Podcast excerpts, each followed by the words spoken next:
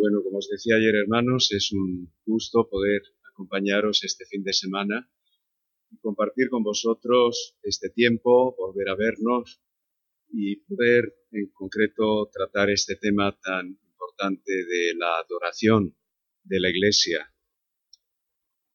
Esta mañana realmente vamos a continuar con el estudio que iniciamos ayer, trataremos la última parte pero antes de ello, pues quisiera hacer un breve repaso de los puntos más importantes que estuvimos tratando ayer acerca de la adoración.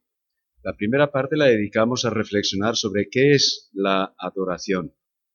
Decíamos que en la palabra de Dios, cuando se nos habla de la adoración, hay dos términos importantes que se utilizan uno sobre todo en el Antiguo Testamento y otro en el Nuevo, aunque ambos aparecen tanto en Antiguo como en el Nuevo, pero digamos que con un peso mayor uno en el Antiguo y otro con un peso mayor en el Nuevo.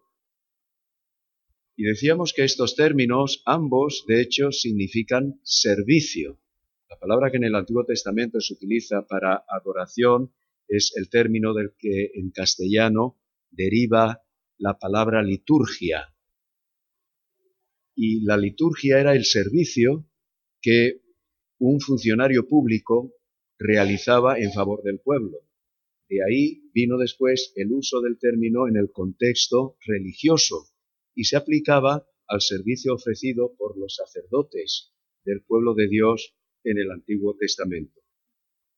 El apóstol Pablo utiliza este término al hablar de su servicio, de su liturgia, por decirlo así, en favor de la extensión del Evangelio. Y de hecho, la epístola a los hebreos utiliza también este término para aplicarlo al servicio de Cristo Jesús en la cruz del Calvario a favor nuestro, como nuestro gran sumo sacerdote. De modo que adorar a Dios es servir, servirle, servir a Dios y de manera particular podríamos decir que se aplica ese término para hablar del servicio que ofrecemos a Dios predicando y extendiendo el Evangelio, porque de esta manera, evidentemente, puede haber personas que conozcan a Jesucristo y honren el nombre de Dios. Así que hay como una estrecha conexión entre la adoración y la evangelización podríamos decir, adorar es servir a Dios evangelizando, transmitiendo el Evangelio, porque esto honra el nombre de Jesucristo y exalta a nuestro Dios. El otro término que sobre todo se utiliza en el Nuevo, pero como os decía también aparece en el Antiguo, es el término latría, de donde viene idolatría como la adoración de los dioses falsos, o la egolatría que es la adoración de uno mismo y de sus propios intereses.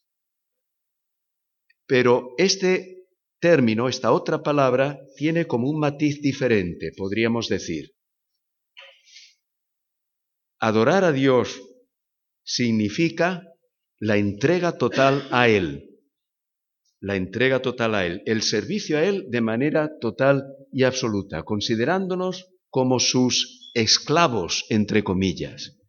Y decíamos que esta palabra en el hebreo proviene de ese término esclavo.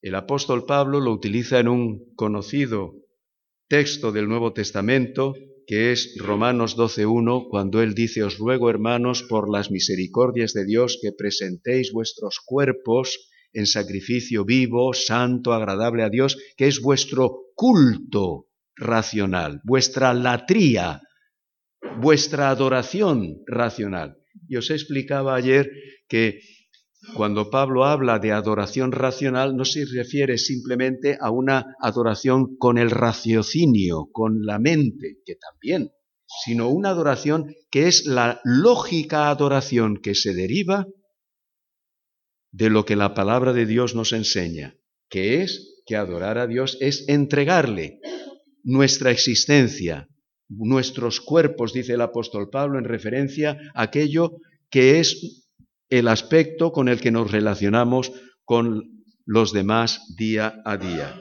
Es decir, la adoración lógica para Dios es la entrega total de todo nuestro vivir. Adoramos a Dios con toda la vida.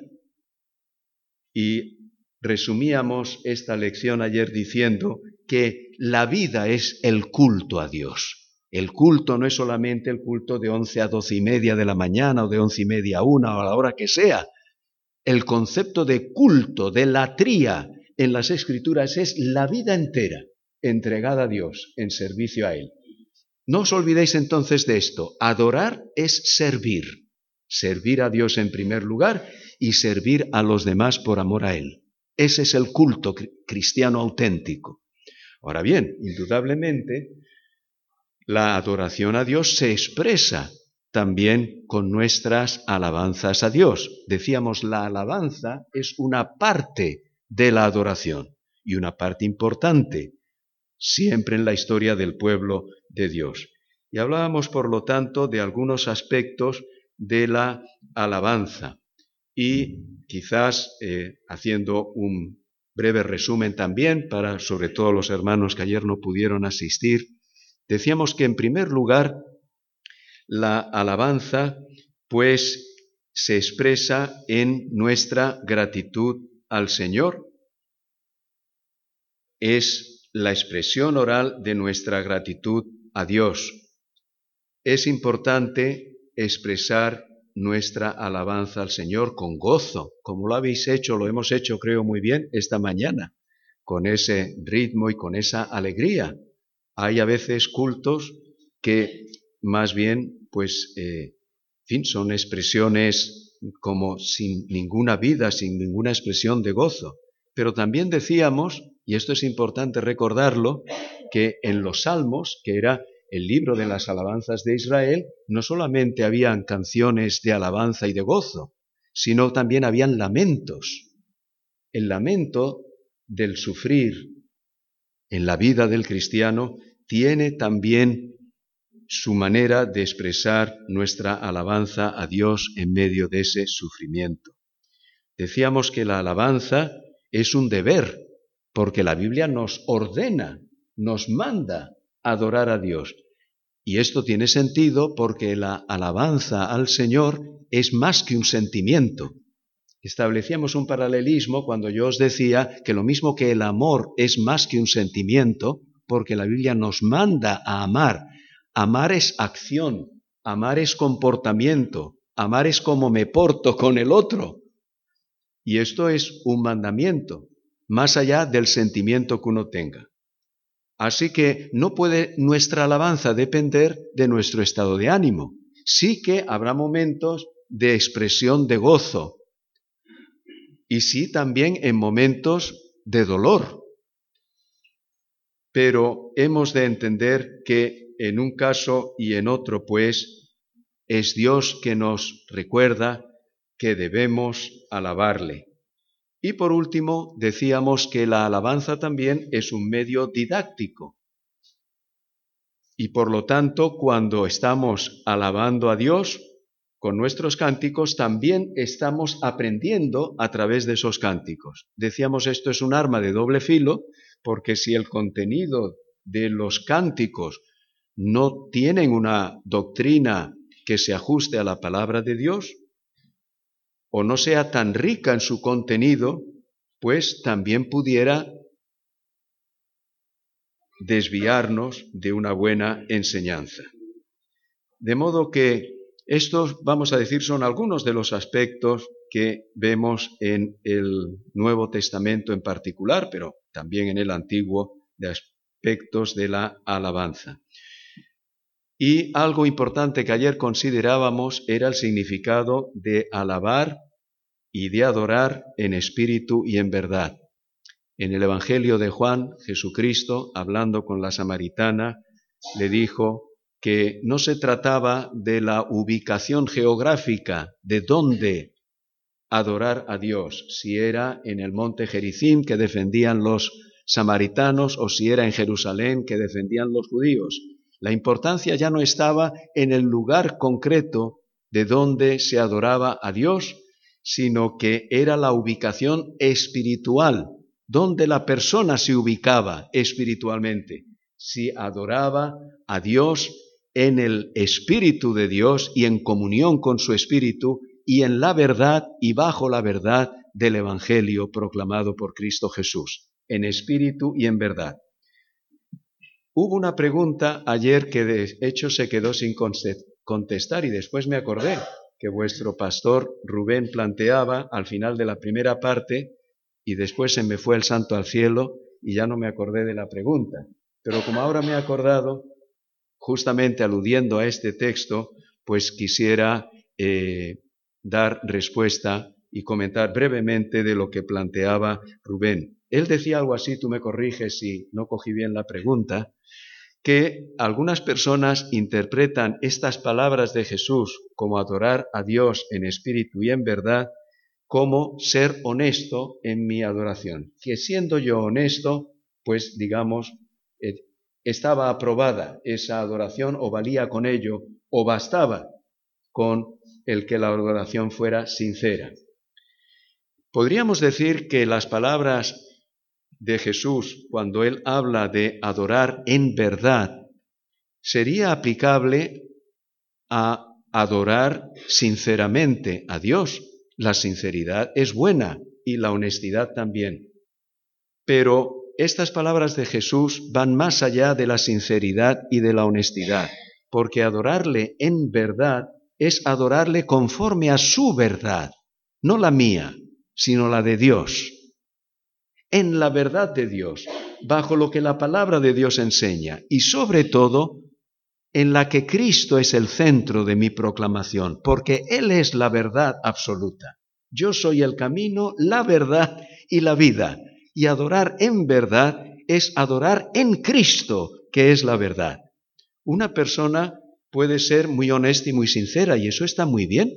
Nada que objetar a eso, pero puede estar sinceramente equivocada. Lo que dicta la verdad no es mi conciencia de la verdad, sino lo que la palabra de Dios proclama que es la verdad. Esa es nuestra referencia. Y es verdad que nuestro conocimiento de la verdad revelada en las Escrituras siempre será parcial. Por eso se dice que nadie tiene la verdad absoluta, en ese sentido de interpretar y conocer toda la verdad. Pero lo fundamental es tener a Cristo y que Él nos tenga a nosotros, tener una relación con Él porque hemos creído en Él y Él es nuestro Salvador y nuestro Señor. Entonces estamos en la verdad que dice el apóstol Juan, porque estamos en Jesucristo, estamos en comunión con Él. Y le adoramos conforme a esa verdad revelada en el Evangelio. Entonces no es ya mi verdad con la que yo quiero ser coherente, o la verdad del otro con la que él quiera ser coherente, sino es la verdad revelada en el Evangelio de Cristo Jesús. Ser sincero, sí, pero cuidado porque se puede estar sinceramente equivocado. Bien, no sé si responde a tu pregunta, Rubén. Me ha dado el ok, entonces vamos a seguir adelante. Hay también un aspecto último de recordaros de ayer que yo considero muy importante. Hacía alusión cuando mencionaba aquel texto del Salmo 47, porque Dios es el Rey de toda la tierra, cantad con inteligencia. Y os explicaba ayer que estas palabras cantad con inteligencia se refieren a hacerlo con arte. Y no solamente el canto, el término que usa el Salmo, se puede referir también a los instrumentos. De ahí que alguna versión de la Biblia lo traduzca como tañed con maestría. Es decir, como Dios es el Rey de toda la tierra y por lo tanto el Rey Supremo y Supremo Señor, entonces hemos de ofrecerle la música de mejor calidad y hacerlo con el mejor arte posible. Nunca digamos es para el Señor como si entonces podamos ofrecer una calidad de segunda clase. A Dios hay que ofrecerle primera de lo mejor que podamos, la excelencia en nuestra música en la iglesia. por no decir en todo, pero hablando del término musical, como Dios es el rey de toda la tierra y cuando nos congregamos vinimos para honrarle, para alabarle y para adorarle, entonces la música en la iglesia debe procurar ser la de mejor calidad posible, con maestría. De ahí que tengamos que tomarnos tan seriamente cuando honramos al Señor con nuestras alabanzas, cuando los músicos entonan, y dejadme deciros, lo habéis hecho con mucha maestría, ¿eh? no os estoy criticando, os ha dado gusto tocar la guitarra y los cánticos, siempre aspirando a lo mejor para el Señor, siempre. Este es el sentido de la alabanza. Bien, eh, vamos hoy a tratar la última parte de este estudio, que es la adoración en comunidad. La adoración en comunidad. O dicho en otras palabras, la adoración cuando venimos juntos para adorar al Señor, lo que es el culto en la iglesia. Hay un autor muy conocido y posiblemente hayáis leído algún libro de él, John Stott, que fue pastor en Londres y en uno de sus libros, hablando de los retos que la Iglesia tiene hoy día y también las oportunidades que tenemos, él comenta que la gente, mucha gente hoy día, busca un sentido de trascendencia en la vida y algunos los han buscado en religiones orientales. La meditación trascendental, que así se llama, es una manera de reflexión, una manera de, digamos, espiritualidad en la que la persona quiere trascender, es mirar más allá, poder experimentar algo eh, más allá de lo que vemos y de lo que palpamos. Esta búsqueda de la trascendencia que se da hoy día, sobre todo en algunos sectores eh, desengañados con la religión del país, o con el materialismo también de buena parte de nuestra sociedad y que se apartan. Y está teniendo un auge las religiones orientales. Eh, tenemos eh, una familia donde vivimos amigos con unos chicos que han sido amigos de nuestros hijos, uno que es de la edad de nuestro hijo mayor, excelente muchacho, buen estudiante, pero él está involucrado con una mujer gurú, de la India y va con frecuencia a visitarle, viene otra época, como tiene buena preparación, trabaja en alguna empresa, saca su dinero para después poder ir e invertirlo y pasar tiempo en esta espiritualidad. Mi hijo me, me comentaba muy triste cómo visitándole en su casa tiene su habitación con la foto de la mujer gurú y con los, eh, digamos, elementos propios de la meditación de este grupo en la India. Estas cosas ocurren y estamos hablando de la Cataluña, de la España del siglo XXI, con un muchacho universitario, excelente músico y con un buen puesto de trabajo. Así que no penséis que esto es solo un, un chiflado que se le ocurre hacerlo. Hay una búsqueda de la trascendencia en mucha gente, más de lo que nosotros nos pensamos. Y este autor que os mencionaba, John Stott, dice lo que posiblemente veáis en pantalla, la búsqueda de la trascendencia es un desafío a la calidad del culto público de la Iglesia. La Iglesia no siempre se destaca por una adoración profunda y real. Parecería que tuviéramos poco sentido de la grandeza y la gloria del Todopoderoso Dios. No nos inclinamos ante Él sobrecogidos y maravillados. Y tenemos que decir que esto tiene razón, al menos es mi sentir, honestamente también. A veces, no lo digo por vosotros ni por el culto esta mañana, que conste, ¿eh? pero yo he estado a veces en cultos que creo que me, me entenderéis como muy chabacanos. Usáis ese término por aquí también. O sea, como muy ligero, muy poco profundo. A lo mejor mucha música y mucho meneo, pero con muy poquito contenido, con muy poco fondo. Eso puede ocurrir. Pero también en el otro lado puede ser un culto como muy estricto, muy rígido, muy frío. Esto también puede ocurrir. Bien, entonces hemos de pensar como decíamos ayer al inicio de este estudio, que la adoración es la respuesta de la criatura a la gloria revelada del Creador. En la medida en la que quedemos sobrecogidos, maravillados de la grandeza de Dios, nuestro corazón va a ser movido a adorar a Dios y postrarnos ante Él. Y aquí está la clave. Debemos procurar que toda la vida, yo creo que cuando venimos al culto en cierta forma es expresión de la vida, si los cultos a veces son superficiales, es porque nuestra vida es superficial. Si el culto es chabacano, con todo respeto, es porque nuestra vida son chabacanas, son muy superficiales. Vivimos un cristianismo muy de superficie, muy epidérmico, donde lo importante es lo que sentimos, pero no lo que hay en lo profundo del corazón.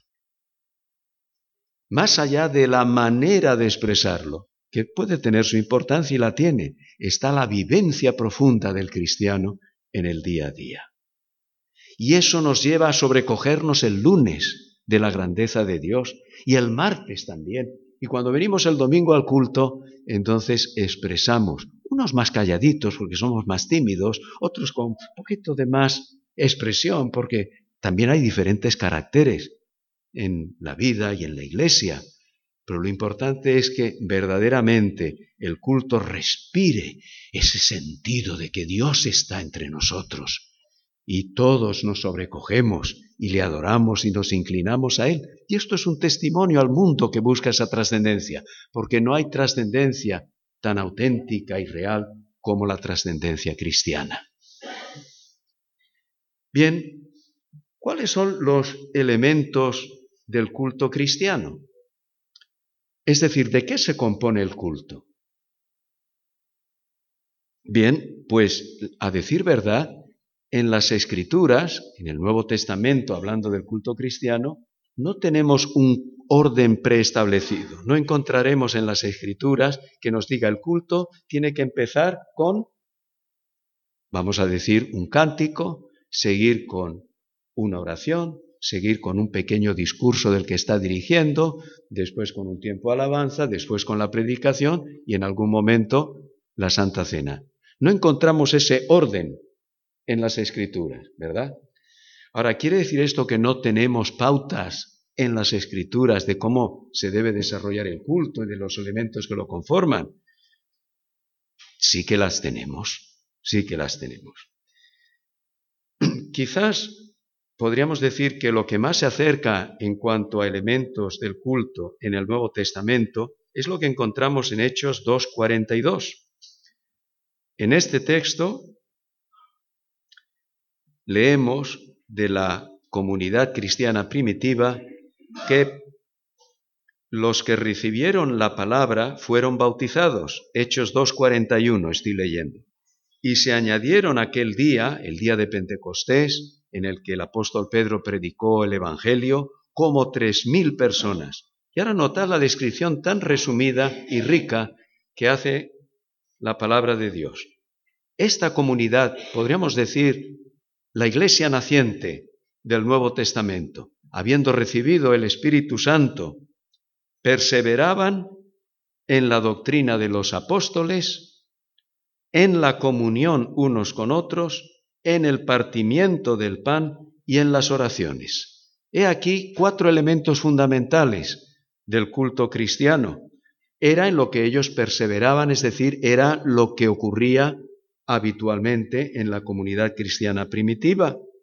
Y aunque no se menciona en particular el culto, era cuando ellos juntos compartían estos elementos.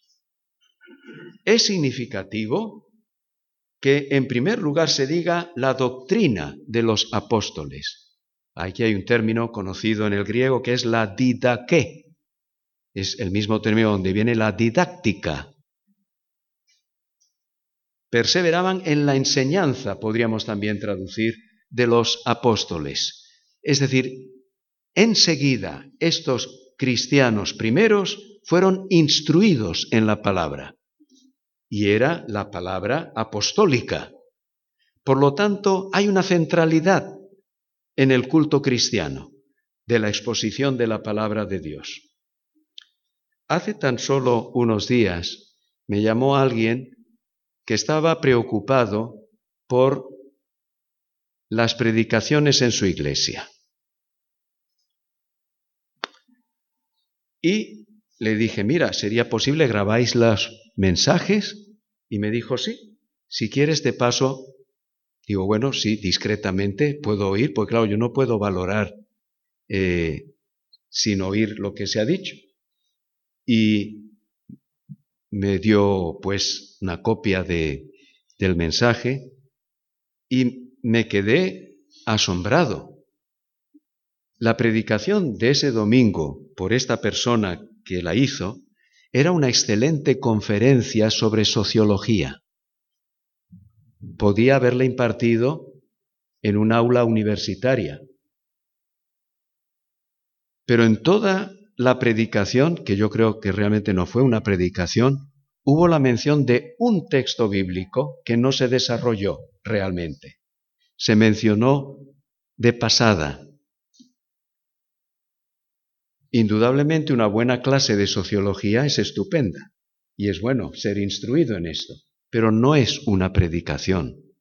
La predicación es compartir la enseñanza, la didáctica de los apóstoles y para nosotros de todas las escrituras. Es exponer la palabra de Dios y explicarla para que aprendamos. Hace algunos años más, nuestra iglesia celebró un culto unido con otra iglesia. Y en aquella otra iglesia predicó un hermano de la otra iglesia, menos mal, porque si hubiera sido de la nuestra hubiera habido algún problema. Y este hermano en aquella ocasión no dio un discurso estrictamente sociológico, fue un discurso político. Entre otras cosas dijo que votar a un cierto partido era un pecado. Bueno, a lo mejor, pero uno no entra, creo yo. No es que no se pueda hablar de la situación social y de algún tema político como aplicación de la palabra de Dios, pero no es una exposición de tipo sociológico o político. Es una exposición de la palabra que aplica, en algunos casos, temas que pueden ser de sociología, de política o de ética o de lo que fuese. Pero a donde voy, queridos hermanos, es que es preocupante que en algunas iglesias hoy día no se exponga siempre, sin excepción, la palabra de Dios. Y en otros casos el tema es un poco como más refinado, como aparentemente más espiritual, pero tampoco se expone la palabra de Dios. Es cuando el predicador se sube al púlpito y lo que cuentan son sus historias personales. Está bien una palabra de testimonio. De hecho, yo lo estoy haciendo ahora en un par de experiencias que he tenido. Pero la didaqué de los apóstoles, la doctrina de los apóstoles, la enseñanza de la palabra de Dios, tiene que estar en el centro del culto en la iglesia. Porque mal ir a una iglesia cuando pone en segundo, tercero o cuarto lugar la palabra de Dios. Decíamos ayer, es más importante lo que Dios tiene que decirnos que lo que nosotros tengamos que decirle a Dios. En segundo lugar, la comunión unos con otros. Aquí la palabra para comunión la mencionaré también. No es por hacer alarde del griego, pero lo habréis oído, koinonía. Y la koinonía cristiana que es fundamental, porque es es la naturaleza de la iglesia. La iglesia es coinonía, es comunión con Dios en primer lugar y los unos con los otros. Voy a mencionar un detalle que me alegró. Eh, mi hija está haciendo un máster en salud pública y en una de las clases que tuvo el trimestre pasado, el profesor, que de hecho era un profesor de sociología, dijo eh, realmente hay pocas comunidades en España. O sea, grupos de gente que tengan un sentir comunitario. Y dijo el profesor, yo creo que realmente donde solamente se da es en las iglesias evangélicas. Bueno, dijo evangelistas, pero se sabía a qué se refería. Pues esto es una alegría, que hay gente, un sociólogo en este caso, que algo debe saber de los evangélicos y que el sentido de comunión, de comunidad que se da en las iglesias evangélicas, responde a algo que es muy raro realmente, pero que es bueno. Él defendía, porque decía, la gente necesitamos el contexto de la comunidad, porque vivimos vidas muy aisladas, muy solas. La sociedad hoy día es una sociedad solitaria.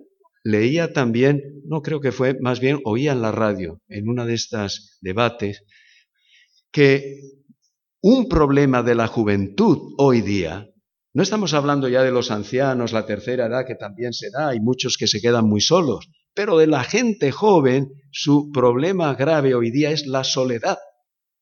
Tenemos gente joven muy sola, con el móvil sí, y con el WhatsApp y con el Facebook, que es una forma de hacer comunidad, pero una forma un tanto especial, ¿no? Porque por Facebook solemos contarnos las vacaciones, las cosas buenas y tal, pero falta un sentido profundo, ¿no? De comunidad. Bueno, a lo que vengo es esto. ¿Qué oportunidad tan maravillosa tiene la Iglesia para expresar ese sentido de comunidad? Y lo expresamos en lo que es el culto, alabando juntos, aprendiendo juntos, exhortándonos los unos a los otros, o debiera ocurrir con frecuencia, orando los unos por los otros, preocupándonos los unos por los otros. ¡Qué riqueza tenemos! Porque el Señor nos ha unido a Él y somos hermanos en la fe. También tenemos nuestros problemas y nos peleamos y hay sus rencillas, claro, pero realmente cuando es el Espíritu de Dios y su palabra que nos guía, ese sentido profundo de comunidad que expresamos en el culto. La cena del Señor, eh, cuando leemos el partimiento del pan, porque en la cena del Señor rememoramos la muerte del Señor Jesús, su resurrección y que Él regresa. Ahí lo tenemos todo. Cristo Jesús en el centro, su sacrificio a nuestro favor. Y el culto cristiano es un culto cristocéntrico. Y en las oraciones, pues la expresión de la oración al Señor. Sin duda alguna, aunque Hechos no lo menciona, pero sabemos por las epístolas de Pablo que también cantaban al Señor. Ayer recordábamos el texto de Efesios y el texto de Colosenses, Efesios 5, 19, hablando entre vosotros con salmos, con himnos y cánticos espirituales, cantando y alabando al Señor en vuestros corazones, dando siempre gracias por todo al Dios y Padre en el nombre de nuestro Señor Jesucristo.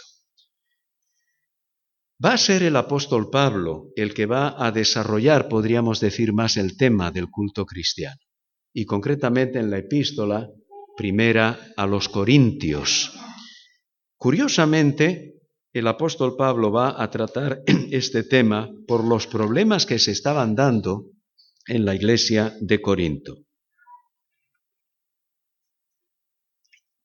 Y del capítulo 14 al que os invito a ir, no vamos a leerlo entero, pero a mencionar un par de textos, el apóstol Pablo establece dos principios que son fundamentales a tener en cuenta. Como os decía, no tenemos un detalle de cómo el culto se tiene que organizar. Esto nos da libertad. Y es bueno. La palabra de Dios, en su sabiduría, no ha establecido un modelo. Fue la iglesia más adelante, en los primeros siglos, justamente cuando se produjeron muchos desmadres, que entonces la iglesia fue restringiendo mucho la forma del culto hasta llegar a una liturgia con otro sentido, no el original sino el sentido de un formato absolutamente estructurado. Pero sí que el apóstol Pablo, como decía, establece dos pautas, dos principios fundamentales y después vamos a encontrar otros dos eh, importantes. Pero creo que fundamentalmente tenemos los que quisiera mencionaros como los dos primeros. Primera de Corintios capítulo 14, versículo 26. En el problema que vivía la Iglesia, en el que se experimentaba realmente eh, actitudes de parte de los creyentes que no ayudaban a la madurez y al crecimiento de la Iglesia, Pablo les dice, y esto es un poco a conclusión de lo que ha enseñado en el capítulo 14, no tenemos tiempo para desarrollar, claro, la enseñanza de todo ese capítulo, donde además Pablo entra en el tema del don de lenguas y el don de profecía, que de por sí necesitarían un estudio profundo, pero donde quiero ir esta mañana es a resaltaros que en medio de aquella problemática que vive la iglesia de Corinto, Pablo le dice en el versículo 26 del capítulo 14, ¿qué hay pues, hermanos? O sea, al final entonces, ¿qué conclusión sacamos de todo lo que os he dicho? Y dice, esta es la respuesta, cuando os reunís, cada uno de vosotros tiene salmo, tiene doctrina, tiene lengua, tiene revelación, tiene interpretación. Hágase todo para edificación. La iglesia de Corinto era, al parecer, una iglesia muy participativa. A veces en nuestros cultos a lo mejor se dice, bueno, podemos entre cántico y cántico hacer oraciones o compartir de la palabra y muchas veces hay silencios muy prolongados. Bien, pero la iglesia de Corinto parece que no era así. Cuando iban al culto, cada uno, cada uno, dice Pablo, tiene salmo o tiene enseñanza que compartir o tiene una expresión en una lengua no comprensible o una revelación, una palabra profética o una interpretación. No lo impide el apóstol Pablo, pero dice, hágase todo para edificación.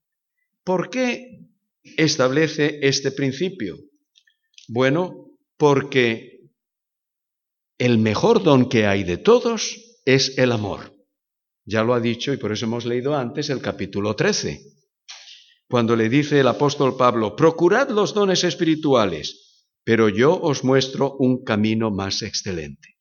Y el resumen del capítulo 13, bien sabéis, los que conocéis este bellísimo capítulo de Primera de Corintios, es que el ejercicio de los dones que Dios nos haya dado, por muy maravillosos que sean, si no piensa en el otro, mal va. Amar es servir, es buscar el bien del otro. Y el ejercicio de los dones debe ser hecho en amor cristiano. O sea, Dios me ha dado dones no para yo empavonarme de lo bien que predico o lo bien que canto o lo bien que hago lo que sea, sino que Dios me ha dado el don que me haya dado, los dones que me haya dado para servir. Los dones son para servir, que es una forma de adorar, para adorar en definitiva a Dios, como decíamos al principio. Y estos creyentes de Corinto habían caído en el grave error de pavonearse de sus dones, sobre todo en los más llamativos, el hablar en lenguas o el profetizar.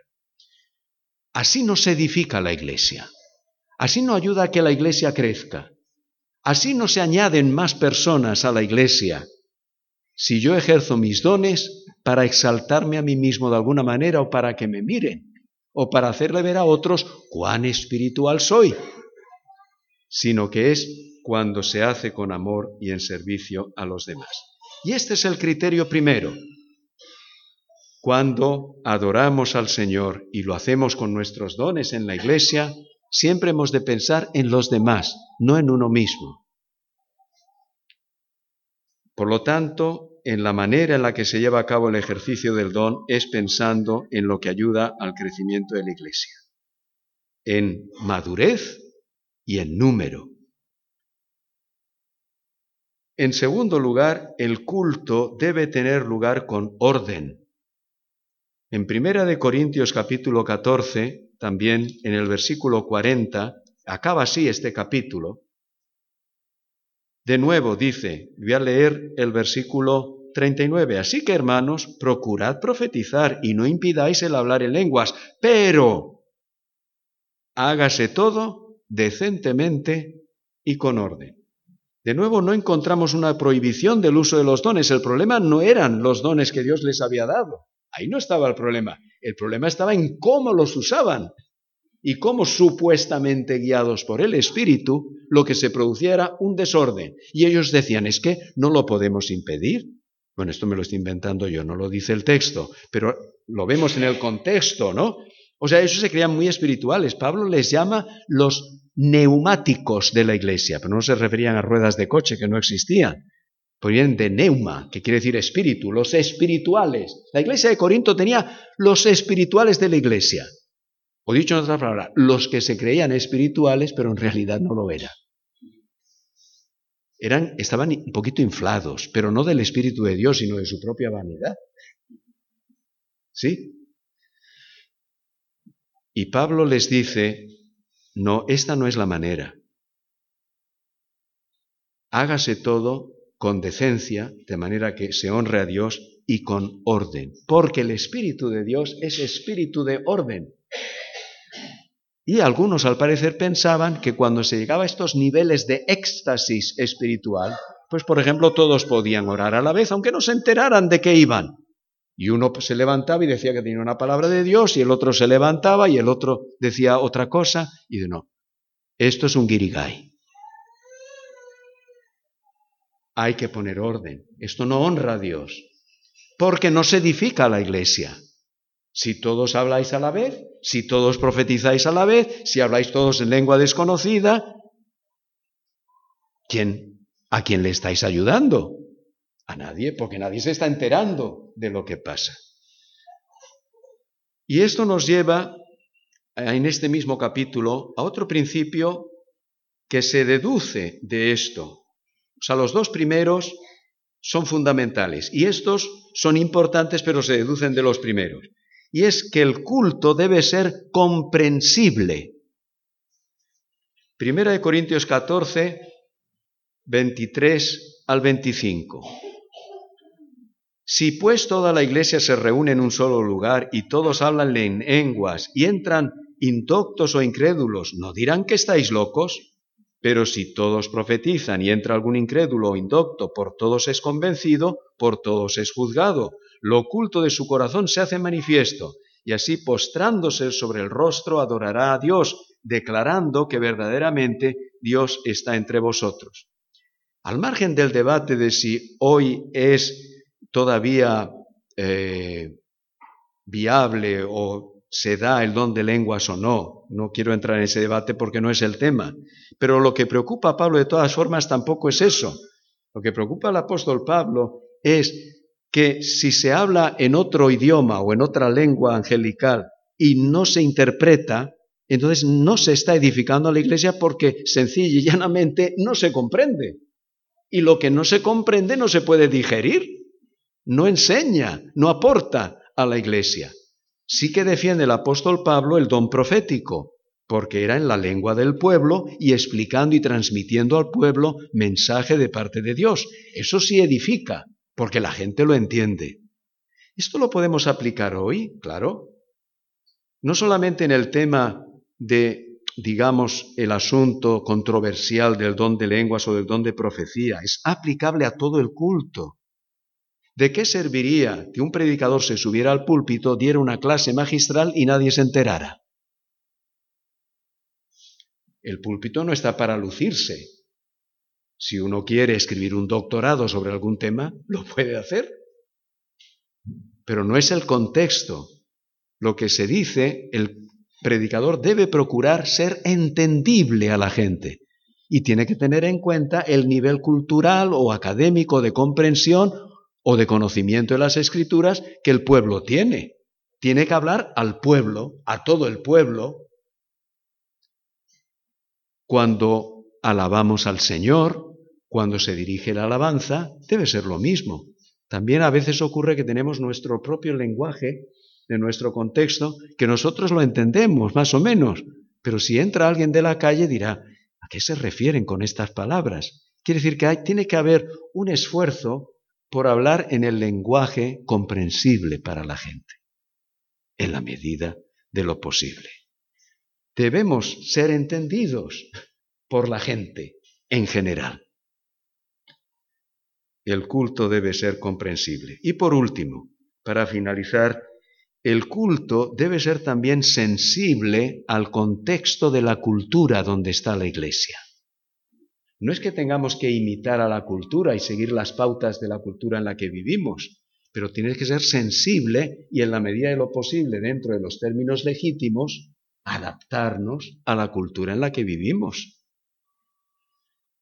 El apóstol Pablo voy a hacer una breve alusión al capítulo 11 de Primera de Corintios. Allí hay un tema que era, digamos, eh, controversial, y lo ha sido, por cierto, por muchos años en la historia de la Iglesia, el tema de si se debe usar velo, si la mujer debe usar velo en la iglesia o no. Hasta el día de hoy, en algunas iglesias evangélicas, la mujer debe ponerse el velo para poder entrar, y si se le ha olvidado en su casa, se le dará a la entrada del culto. Algo digno de respetar, que en las iglesias de nuestra federación y en muchas otras hoy día, incluso en ese contexto, cada vez se da menos. Pero está basado en este pasaje de Primera de Corintios, porque Pablo enseña que la mujer se debía cubrir el cabello, porque si no se cubría con velo, era una manera de expresar una falta de respeto a la autoridad de su esposo.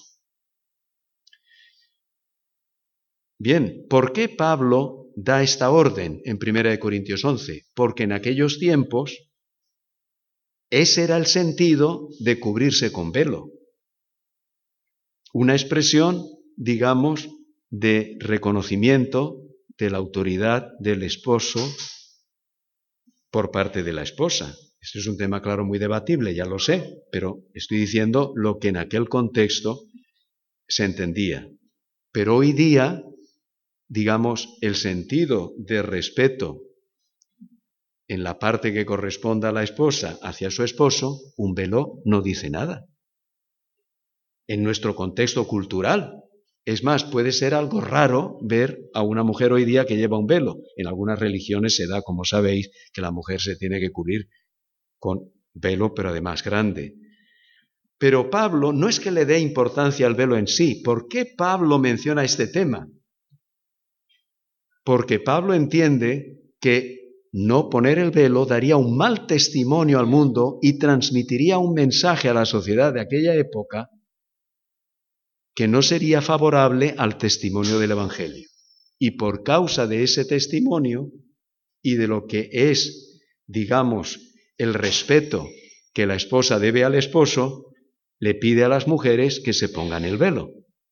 Es una cuestión no del velo en sí mismo, sino de lo que significaba el velo en aquel contexto cultural. ¿Cuál es la aplicación para nosotros hoy? La aplicación no es en este caso ponerse el velo o no. Podríamos aplicarlo no solamente al tema de la mujer, sino a cualquier acción que supusiera un mal testimonio del Evangelio. Cualquier comportamiento que diga algo, digamos, transmita un mensaje erróneo al mundo, hay que evitarlo. ¿Y cómo podríamos, por ejemplo, aplicarlo? Quizás vayáis a pensar que este es un ejemplo muy simple, y en cierta forma lo es, pero yo creo que tiene su relevancia. Es en cómo nos vestimos, no ya tanto al velo, sino incluso la forma de nuestra vestimenta. ¿Importa cómo nos vestimos cuando venimos a adorar al Señor? Y cómo vestimos en la vida, pero en particular en el culto cristiano. Yo creo que sí pero no por un tema legalista. Yo no estoy diciendo que todo predicador deba llevar chaqueta y corbata como yo llevo hoy. Yo es que soy de los antiguos y estoy acostumbrado y lo uso, ¿no? Y me gusta, a lo mejor también porque soy un poco presumido, pero eso es cuestión secundaria. No digo eso, no digo que todo predicador o todo pastor, para que quede claro, porque Rubén no lleva hoy corbata ni chaqueta, como yo, ¿no? O sea, no estoy dando ninguna indirecta. Quiero decir, yo entiendo que hay unos márgenes. Ahora, yo recuerdo en una iglesia en la que estuve que el que presidió el culto y presidió la mesa del Señor no era el pastor, era un diácono de la iglesia, pero presidió con pantalón corto y chanclas de playa. Yo creo que es pasarse un poquito de la raya, ¿no? Porque una cosa es ir a la playa y otra ir al culto. Yo cuando voy al banco y me atiende un empleado, no está con pantalones cortos y chanclas. Normalmente está con chaqueta y corbata. ¿Por qué? Porque la empresa le dice que no se puede poner pantalones cortos y chanclas porque está desarrollando un puesto importante. Mi hijo trabaja para una empresa grande y tiene prohibido, aunque haga mucho calor, ir con pantalón corto a su puesto de trabajo. Se enfada, dice, a las mujeres le permiten las minifaldas y yo no puedo llevar pantalón corto. pero tiene su código de vestimenta y no puede ir vestido de cualquier forma. Bueno, no quiero extenderme demasiado en esto, es un botón de muestra, pero digo, el tema es, si yo me subo a un púlpito con pantalón corto y chancla de playa y presido la mesa del Señor con ese vestuario y entra ahora alguien por la puerta y me ve, ¿qué puede pensar? Yo creo que podría pensar, a lo mejor no, pero podría pensar que le estoy dando poca importancia a lo que estoy haciendo, porque la manera en la que me he visto algo refleja de la importancia que le doy al acto. Este mismo señor, cuando fue a la boda de otra persona, iba con chaqueta y corbata y buenos zapatos. O sea, era más importante la boda de fulanito y menganita que la presidencia de la cena del Señor. Cada cosa tiene su importancia, pero yo digo que aquí la cuestión es qué mensaje transmito al mundo. ¿Qué mensaje transmito? Que eso es lo que le preocupa a Pablo. No le preocupaba el velo en sí, como creo yo no nos debe preocupar si es corbata o si es sin corbata tanto en sí mismo, sino yo qué estoy transmitiendo a la gente. Estoy transmitiendo que lo que hago es muy importante y que tiene que honrar el testimonio del Evangelio. Eso es lo que nos tenemos que plantear. Y cuando también puede ocurrir tanto un hombre como una mujer que se viste de forma provocativa, porque puede ocurrir, no vamos a ignorarlo, ¿qué estamos transmitiendo al mundo? O sea, tú te subes al púlpito para mostrar lo guapo que eres o el cuerpo que tienes, a lo mejor tendríamos que volver a la sotana para que todos igual, ¿no? No, estoy defendiendo eso, ¿eh? que conste, esto es una broma. Pero sí que es verdad que hay determinada forma de vestir que lo que quieres provocar es que los otros te miren y digan buen cuerpo. No es que tengamos que vestirnos de cualquier forma. Yo he dicho que soy un poco presumido y me gusta la elegancia, lo confieso. ¿eh? Hay, ¿Me entendéis que hay límites a las cosas? Ni la chancla, ni tampoco el vestido, el pantalón o la chaqueta provocativa. Se trata de honrar a Dios. Estamos haciendo algo muy importante. Seamos discretos, elegantes y simples en el vestir, porque eso también dice algo de lo que estamos haciendo y al Dios a que servimos. Pero no quiero acabar con esta nota que a alguno le puede sonar muy legalista y de gente del pasado, ¿no? Sino el hecho de que todo lo que hacemos en la vida y la manera en la que lo hacemos, tenemos que pensar que el objetivo es honrar a Dios y edificar a la iglesia del Señor. Y a veces tendremos que coger nuestros gustos personales y metérnoslo en el bolsillo. Porque puede ser que mi gusto personal no es lo que edifica a la iglesia. Y aquí estamos hablando, por ejemplo, del estilo de los cánticos.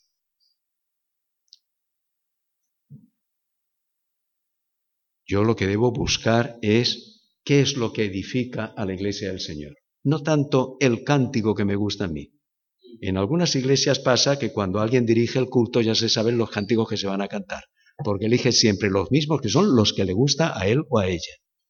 No se trata de eso, ¿no? El grupo de alabanza no le tiene que preguntar cuáles son los cánticos hoy, ya lo sabe. Uno, dos, tres, cuatro y cinco, los que a mí me gustan.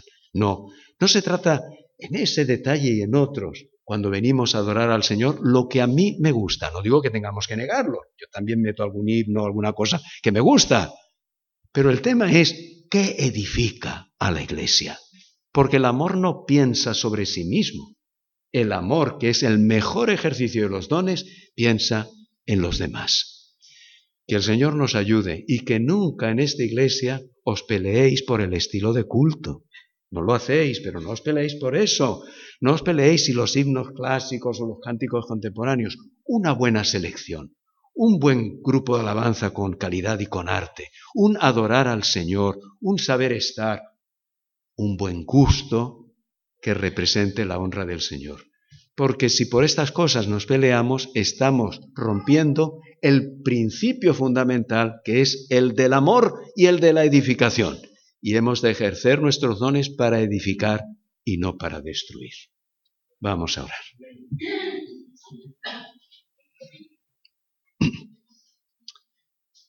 Señor, te damos las gracias porque tú eres el Dios que nos has llamado que nos has salvado, que nos has hecho parte de esta familia tuya, la gran familia de Dios. Y te damos las gracias porque nos has dado motivos para alabarte, para adorarte. Tú nos has revelado tu gloria y nosotros en parte la conocemos. Ayúdanos, Señor, como decía el apóstol Pablo, a ser transformados de un nivel de gloria en otro superior, de gloria en gloria. Y ayúdanos a que, experimentando tu grandeza y tu gloria, seamos verdaderos adoradores, en espíritu y en verdad. Bendice, Señor, tu iglesia aquí en San Lucas. Bendice al Consejo de Iglesia, a cada hermano que tiene servicio y ministerio, y que la iglesia pueda ser edificada en amor, creciendo para la gloria de tu nombre. En el nombre de Jesús. Amén.